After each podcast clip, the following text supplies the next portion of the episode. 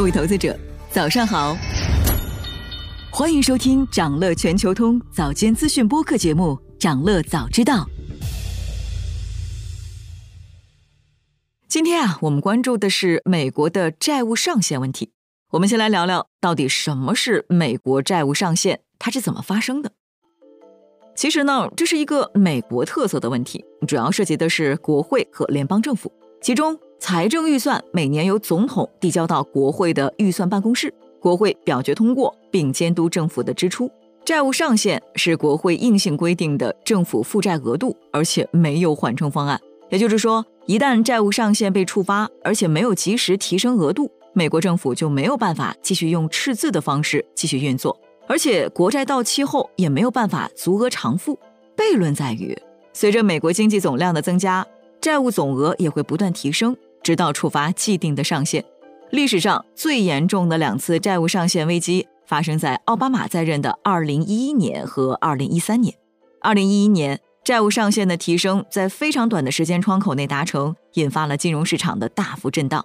2013年，债务上限暂停法案起到了缓冲作用，然后美国政府用不通过预算就不付国会工资的方法，倒逼议员通过了提高债务上限的决议。那理论上，美国债务上限问题最简单的解决方法是取消债务上限这种制度，但是政府可以无限举债这件事情会遭到更普遍的反对。所以从历史经验看，解决问题的办法有两个：一是提高债务上限，另一种是在一定时间段内暂停债务上限的约束。不过呢，暂停债务上限约束通常需要政府和两院的控制权相对一致。所以，目前美国两党就这个问题发生了非常多的争执。那么，债务上限问题是否会造成美国政府和美债的违约？历史经验显示，触及债务上限并不意味着美国国债会立即违约，因为联邦政府可以采取一些暂时性的措施来拖延时间。比如，今年一月中旬，美国政府采取了临时手段开源节流。但是现在四月份的税收不及预期，又加大了财政部资金提前耗尽的可能性，于是债务上限的问题再一次逼近。过去一个月来，一个月期限的美国国债收益率持续下跌，两个月期限的国债收益率在持续走高，一个月期和两个月期国债之间的价差已经将近一百五十基点，这说明市场正在把流动性转移到危险月份之外的债务当中去。空头们在提前为美国债务僵局做准备，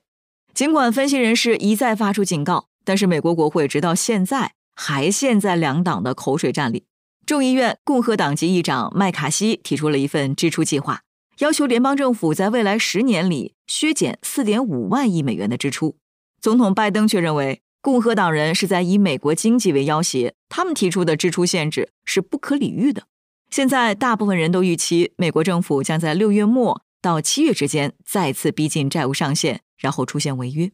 高盛的经济学家说，因为四月的税收没有达到预期，也就没有提供更多喘息的空间，所以短期内美国政府可能采取延期的措施。而且高盛对两党在六月前是否能就提高债务上限问题达成一致持怀疑的态度。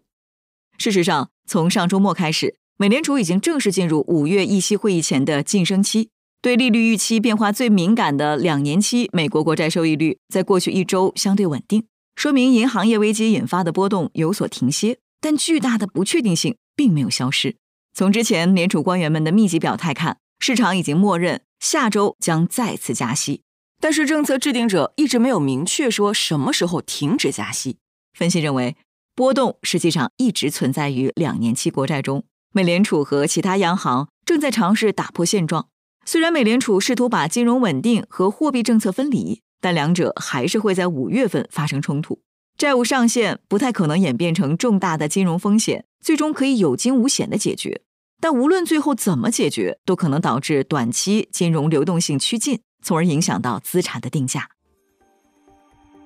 想了解更多新鲜资讯，与牛人探讨投资干货，现在就点击节目 show notes 中的链接，进入掌乐全球通 app。以上就是今天掌乐全球通掌乐早知道的全部内容，期待为你带来醒目的一天。祝您在投资中有所斩获，我们明早再见。